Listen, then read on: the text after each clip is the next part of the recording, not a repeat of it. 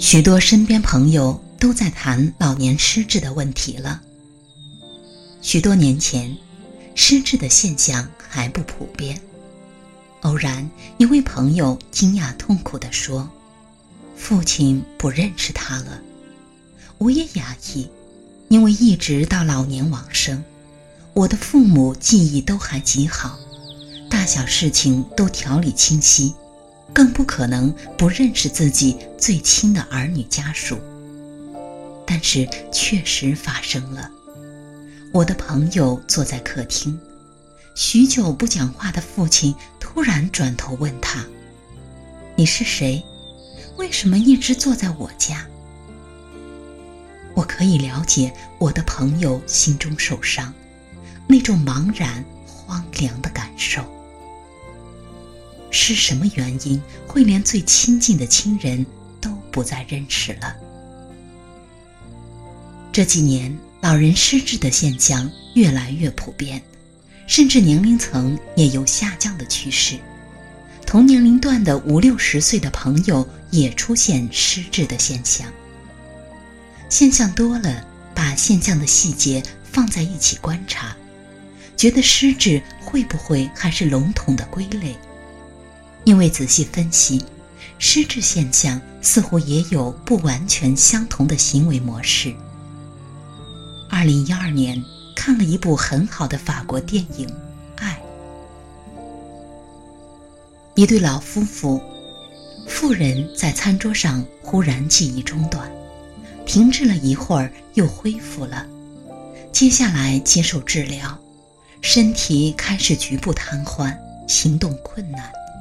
妇人是音乐家，意识清楚时，敏感的心灵无法接受医院的治疗方式。要求爱她的丈夫不再送她去医院。丈夫答应了，但是接下来的情况愈来愈恶化，洗澡、吃东西，一切行动都愈来愈困难。一个年老的丈夫独立照顾一个衰老病变的妻子的身体，妻子的状况就是逐渐失去语言能力，失去记忆。失去控制自己身体的一切意识。一部真实而安静的电影，导演、演员都如此平实，呈现一个生命在最后阶段无奈又庄严的悲剧。许多悠长缓慢的镜头，静静地扫过一对夫妻生活了数十年的家。入口玄关。悬挂外套的衣架，客厅里的钢琴、沙发、餐桌，厨房的洗碗槽、水龙头，卧室墙上荷兰式风景的画，从窗口飞进来的鸽子，午后斜斜照在地板上的日光。我忽然想起马尔克斯在《百年孤独》里描述过让人难忘的画面：一个得了失忆症的村落。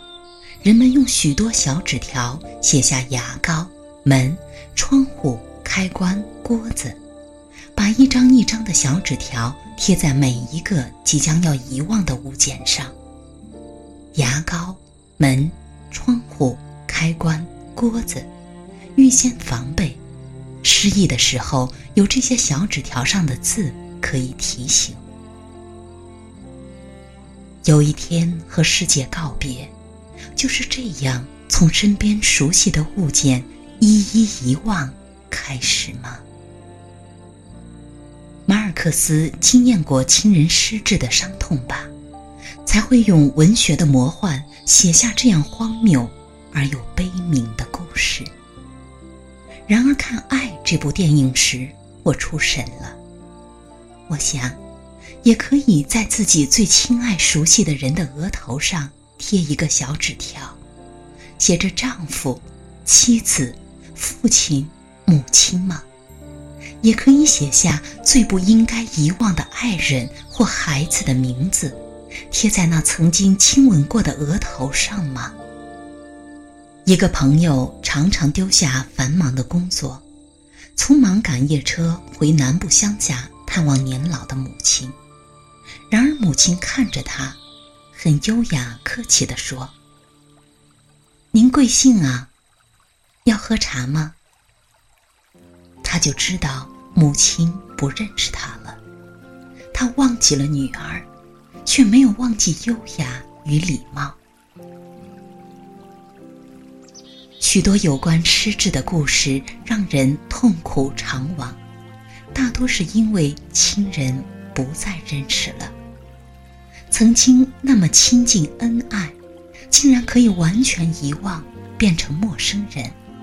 那么还有什么是生命里可以依靠、相信的呢？我也听过失智的对象不是亲人，听起来就比较不那么像悲剧。有一个朋友极孝顺，多年来他为母亲买了很多贵重的黄金珠宝饰品，存放在银行保险箱，偶然有宴会取出来穿戴一次。母亲失智以后，常常惦记存在保险箱的珠宝，焦虑不安，吵闹着要去检查。孝顺的女儿就陪伴母亲到银行，取出珠宝。一一算数过一次，没有遗失，重新放回保险箱锁好。但是这个失智的母亲刚回到家，立刻忘了刚才看过、检查过的珠宝，又开始焦虑不安，吵闹着要立即到银行开保险箱。他的孝顺女儿说：“妈，你刚看过。”但是母亲失去记忆的部分，刚好是她去过银行看过珠宝。这是我听过的失智故事里比较快乐的一件。虽然我这孝顺的朋友也一样无奈万分、疲惫不堪，一天要陪着老母亲一次次跑银行，但是因为母亲还认识他，好像他的无奈里还是有一种幸福。所以，失智的大悲痛，是因为最熟悉、最亲爱的人不再相认了吗？